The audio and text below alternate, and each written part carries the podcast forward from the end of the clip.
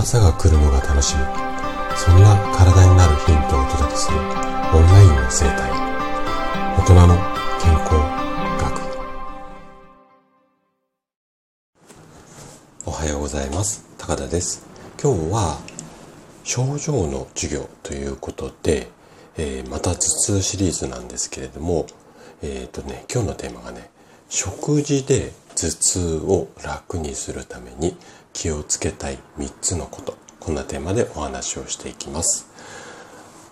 あなたの頭痛を食事で楽にするためにとっても大切なことが3つあるんですね。それどんな3つか分かりますかね？パッとなんかこれってイメージ湧きますかね？うん。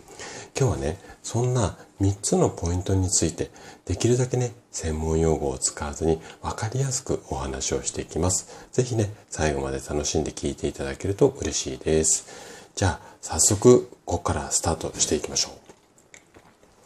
食事は頭痛の発生とか、あとは悪化に影響を与える重要な、まあ、要素なんですよね。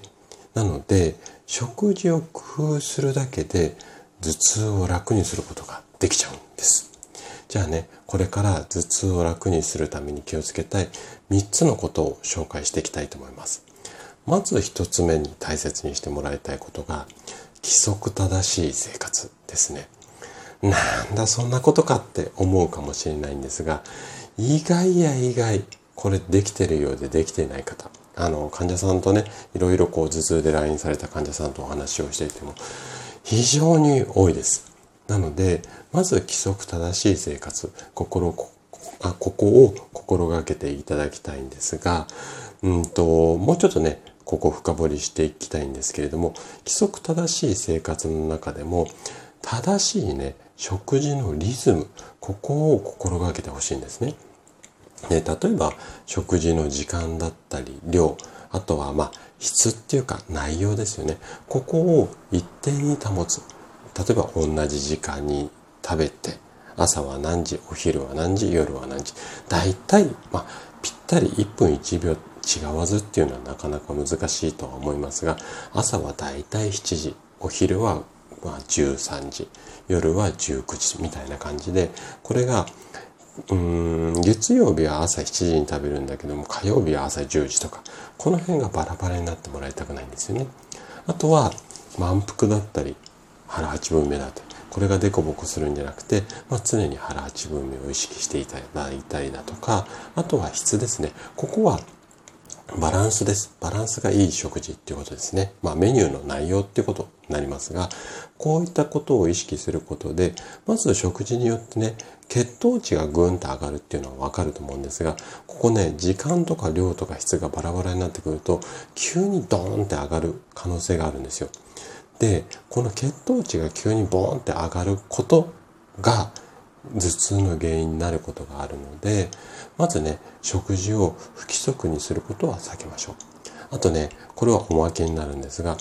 朝食は必ず取るようにしていただいて、まあ、その理由についてはね、ちょっとまた時間改めてお話はしますが、朝食必ず食べてもらって、3食きちんと正しく取るっていうことを心がけるようにしてください。で、2つ目。2つ目は今のお話ともちょっと絡むんですがバランスがいい食事ですよね。で食事の中には頭痛の原因となる食べ物っていうのがいろいろ存在するんですね。でそれを避けつつ栄養バランスが取れた食事を心がけるようにしてください。例えばなんですけれども野菜や果物この辺りから必要なビタミンとかミネラルを摂取していただいてあとはねタンパク質や炭水化物ここも全くゼロにする必要はないんですが適量量を取りすぎないようにしましょうってことですね。あとは食物繊維を多く含む食材を摂取することで腸の働きも良くなって頭痛が楽になる。こんなケースも少なくないのでまず栄養バランスですね。で最後3つ目。これはねあなたもイメージ湧きやすいと思うんですが添加物を避けましょうということです。で、これ意外と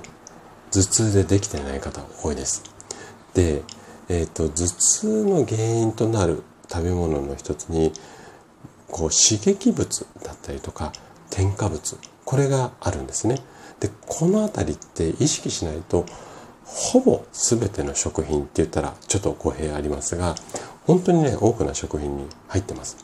例えばなんですけども、香辛料だったり、保存料、あとは着色料。このあたりのいくつかの成分が頭痛を引き起こすことがありますので、可能な限りね、自然な食材を選ぶようにしましょう。またね、このあたり、あれがいい、これがダメっていうのは、この後、まあ、シリーズの中でね、詳しくお話をしていきます。あとは、加工食品とか、ファーストフード、ジャンクフードみたいなものにも、やっぱりね、頭痛を悪化させる原因の成分が多く含まれているので、やっぱりね、たまにだったらいいんですが、週のうち半分ぐらいはお昼マックとか、こういうのはね、ちょっとやっぱり避けるようなうん、方がいいかなというふうに思います。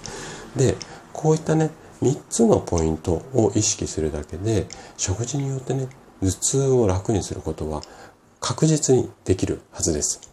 ただ、食事だけで頭痛が完全に楽になるわけでもないので、食事と合わせて睡眠だったり運動、このあたりのケアも忘れないようにしていきましょう。はい。ということで、今日も最後まで聞いていただきありがとうございました。今日の話がね、あなたの健康のヒントになれば嬉しいです。それでは明日の朝7時にまたお会いしましょう。今日も素敵な一日をお過ごしください。